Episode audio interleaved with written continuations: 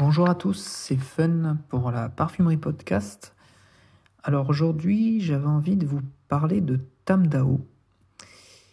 Tamdao est sorti chez Diptyque en 2003, donc il a fêté ses 20 ans cette année, et a été créé par Daniel Molière suite à un souvenir olfactif euh, d'un des créateurs de la marque. Alors j'espère ne pas écorcher son nom, mais c'est monsieur Yves Couelan ou Queslan je pense qu'on le dit plutôt Quelan, dans une version initialement prévue en eau de toilette et qui plus tard, euh, dix ans plus tard, est sortie en eau de parfum. Alors moi je vais vous parler précisément de l'eau de toilette que je trouve bien plus intéressante que l'eau de parfum à titre euh, personnel. Euh, l'eau de parfum est une version un peu plus poussée au niveau du cœur que l'eau de toilette, je trouve, plus poussée dans une version plus aromatique euh, j'ai trouvé bien plus fougère et moins boisée, chaude, sensuelle.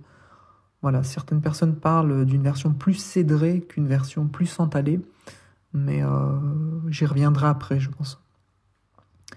Donc j'avais envie de vous parler de Tam Dao parce que c'est un parfum qui a marqué l'histoire euh, de ma progression dans, dans l'univers de la parfumerie et qui a été un peu un élément important dans ma manière d'appréhender, de, découvrir euh, l'univers du, parfum. Alors, Tam Dao, pourquoi? Parce qu'en fait, euh, c'est un peu le fruit d'une rencontre entre deux mondes qui, pour moi, étaient opposés complètement dans le, spectre de la famille boisée que je m'étais imaginé quand j'étais plus jeune. Je m'explique.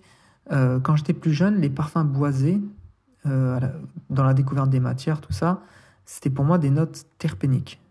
Les notes terpéniques, pour les personnes qui découvrent ce, mot, c'est surtout les notes de pin, de sapin, de résineux, de conifères, euh, de sous-bois, de notes un peu camphrées, mousse. Et pour moi, le bois, c'était ça. J'avais déjà entendu euh, parler de, santal, de, de notes santalées, mais sans pour autant savoir à quoi m'attendre parce que c'était un peu un mystère que je ne pouvais pas résoudre dans mon entourage olfactif proche.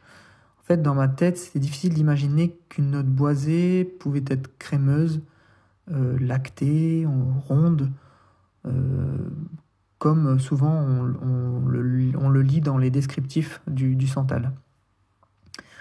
Et donc les parfums que j'aimais porter euh, avaient presque tous euh, des notes froides, euh, comme Fille en aiguille chez Serge Lutens, Inoki chez Comme des garçons, que j'ai beaucoup aimé, beaucoup porté, Zonka chez l'artisan parfumeur.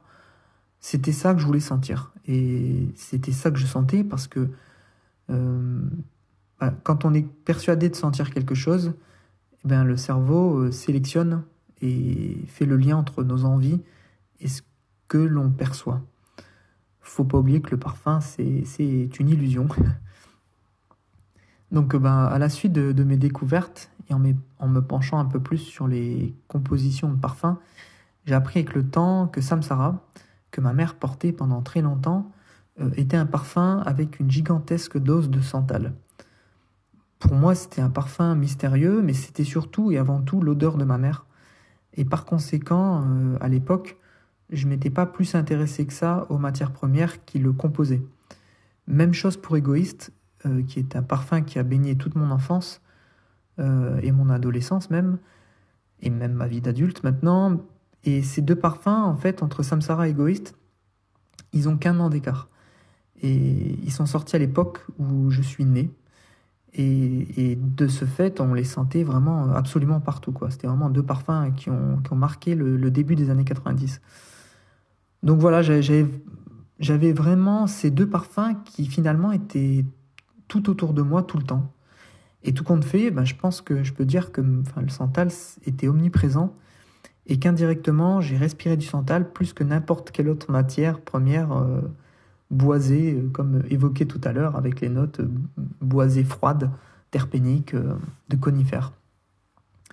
Et quand j'ai appris que ces parfums étaient des parfums qui avaient une belle dose de santal, j'ai voulu en savoir un peu plus.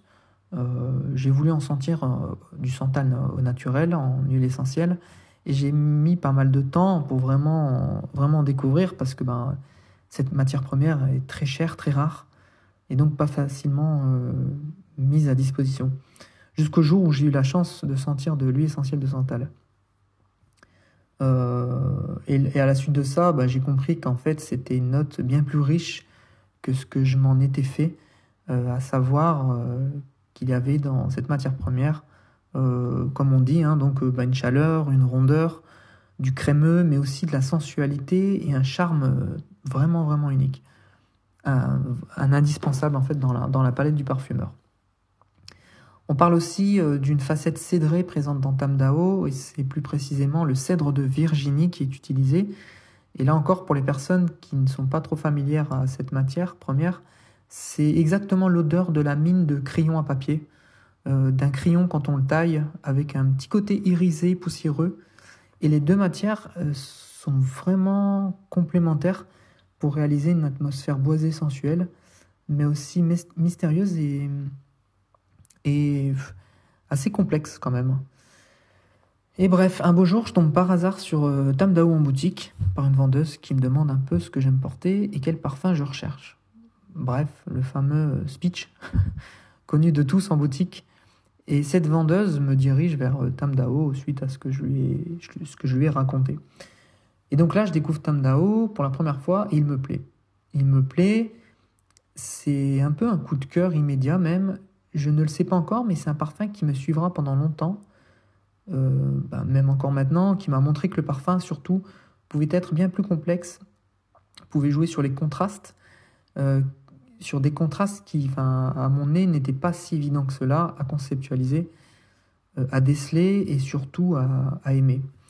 Parce que Tamdao, pour les personnes qui n'ont pas encore senti, je pense qu'il y en a encore, c'est un parfum qui, qui convoque des matières un peu froides, camphrées, euh, dès la tête, aux impressions un peu de garrigue. Euh, donc on a le myrte, on a du cyprès en tête, et un fond santalé, un fond cèdre de Virginie, donc, qui n'est enfin, pas d'ailleurs sans, sans, rappeler le, fameux Féminité du bois de, de Lutens, euh, qui pour la petite parenthèse est d'ailleurs plus un cèdre de Virginie qu'un cèdre de l'Atlas, comme euh, chèrement voulu par euh, Monsieur Serge Lutens. Et c'est un peu grâce à Tamdao que j'ai évolué dans mes goûts, dans mes recherches, dans des parfums un peu complexes que ceux que j'aimais sentir habituellement, ou du moins ce que j'aimais chercher. Je me suis un peu émancipé de cette famille limitée à mon nez qui brouillait ma curiosité et m'empêchait de voir au-delà de ma petite zone de confort que je m'étais construite. Même si encore maintenant je garde ces petites recherches toujours dans un coin du nez, c'est par la forêt que j'ai voulu m'intéresser au parfum et c'est la découverte et le décryptage du santal qui m'a fait sortir du sous-bois. Plus tard, j'ai découvert donc euh, ben, Bois des îles, qui est maintenant euh, l'un de mes parfums préférés, que je divinise presque. et j'exagère pas, je pense, en disant ça. Et jusqu'à cette année, je n'avais jamais eu de flacon de, de Tamdao en ma possession. C'était surtout un parfum que j'aimais sentir en boutique et que j'aimais porter sur poignet pour pouvoir le sentir euh, à ma, à ma convenance. Et cette année, j'ai eu la chance de réaliser l'un de mes rêves. C'était de partir en Amérique centrale et plus précisément au, au Costa Rica. Et pendant ces vacances, il m'était pour moi impossible et inconcevable de porter ne serait-ce qu'un seul parfum. Je voulais m'imprégner le plus possible de cette région et essayer de découvrir par tous les sens et surtout olfactivement la totalité de chaque recoin de ce pays magnifique. Et je m'étais demandé quel parfum je porterais pour la dernière fois avant de revenir en France. Et j'ai un peu réfléchi, et puis Tamdao est venu comme une évidence, grâce, je dois le dire, à Abîme de Maison Violet, que j'ai découvert juste avant de, partir en, vacances et qui m'a fait repenser un peu à, à Tamdao dans sa construction.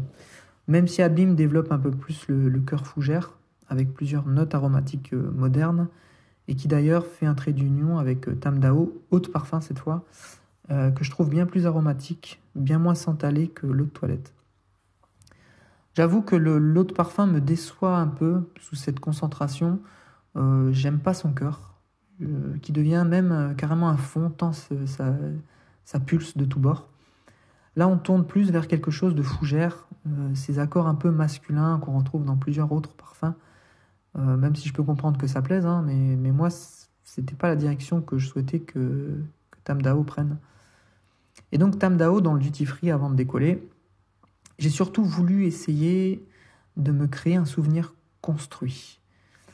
Euh, on évoque souvent la Madeleine de Proust pour évoquer une odeur du passé qui nous revient au présent et qui nous fait complètement voyager dans le temps. Moi, je voulais un peu provoquer le destin et faire que ce parfum devienne un peu le résumé olfactif de ce pays. Et que chaque fois que j'allais le porter, qu'il allait à force de persuasion et, de passion, me rappeler que j'ai pu aller là-bas et que j'ai pu découvrir cette faune et cette flore absolument somptueuse qui m'obnubilait depuis tout petit. Et ça a réussi. J'ai provoqué cette union mentale et donc j'ai acquis un flacon à mon retour. Et depuis, ben, je ne peux pas m'empêcher de réaliser qu'un souvenir olfactif peut être euh, matérialisé si on le provoque, si on esquisse un peu le destin qu'on souhaite réaliser au point d'enfanter de nouveaux désirs. Des mois ont passé, euh, seul reste mes pensées, et Tamdao est devenu indirectement l'objet olfactif imaginaire qui prolonge ce voyage. Voilà, je, je, vous souhaite que Tamdao vous emporte comme moi il m'a emporté et qui continue de m'emporter. Euh, sachez que Tamdao est vendu en deux versions, donc en eau de toilette et en, en deux formats pour l'eau de toilette à 138 euros pour 100 ml et 98 euros pour 50 ml.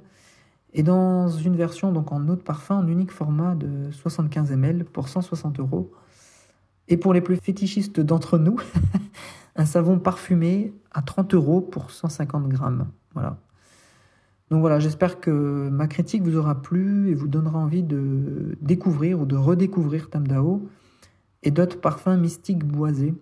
Euh, il y a une petite liste, euh, donc je rajouterai dedans Zonka, euh, Timbuktu, Passage d'Enfer, chez l'artisan parfumeur, euh, Abîme, évidemment, chez Maison Violet, L'Arbre, chez Feu Youngs, qui nous a quittés, hélas, trop rapidement. J'ai même pas eu le temps de le sentir, mais apparemment c'était intéressant. Bref, en tout cas, pas mal de choses chez Bertrand Duchaufour et Olivia Giacobetti. Voilà, bah écoutez, euh, à bientôt à la Parfumerie Podcast.